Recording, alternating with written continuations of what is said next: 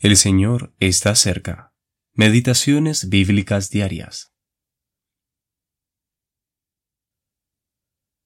Uno de los malhechores que estaban colgados le injuriaba, diciendo, Si tú eres el Cristo, sálvate a ti mismo y a nosotros.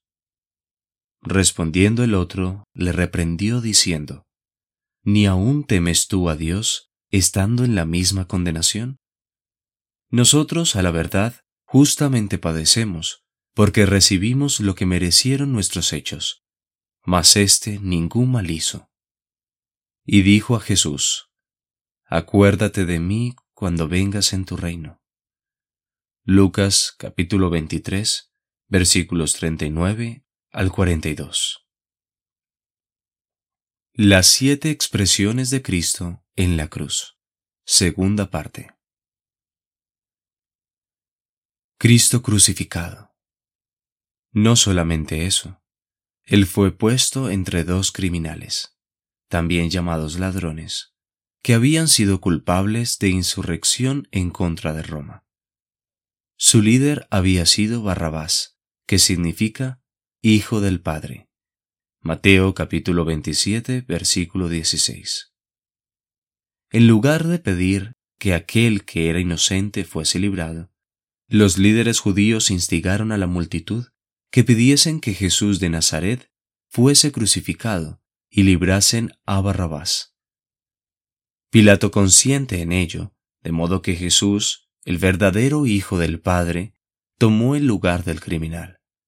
Y mientras colgaba en medio de los colegas de Barrabás, Jesús es objeto de sus injurias. Entonces, de repente, Ocurrió un milagro cuando uno de ellos se dio cuenta que Jesús era el Mesías. Confesando su pecado, él reprendió a su compañero y honró a Cristo llamándolo Señor, pidiéndole que se acordara de él cuando reinara en su reino venidero. ¿Cuánta fe tuvo este hombre? Su fe recibió una recompensa inmediata, pues Cristo le prometió que estaría con él en el paraíso ese mismo día. Jesús le dijo, De cierto te digo, que hoy estarás conmigo en el paraíso. Oh, gracia admirable. Cerca de treinta años después, el apóstol Pablo escribió, Partir y estar con Cristo, lo cual es muchísimo mejor. Filipenses capítulo 1, versículo 23.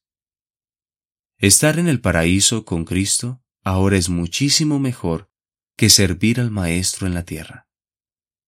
Pablo había visto al Señor, Hechos capítulo 9. Más adelante, cuando fue arrebatado al paraíso, él fue testigo de la felicidad de los creyentes que habían dormido en Jesús. Pero el ladrón en la cruz creyó sin ver nada de esto. Qué preciosa debió ser su petición para el corazón de nuestro Señor. Alfred E. Bauter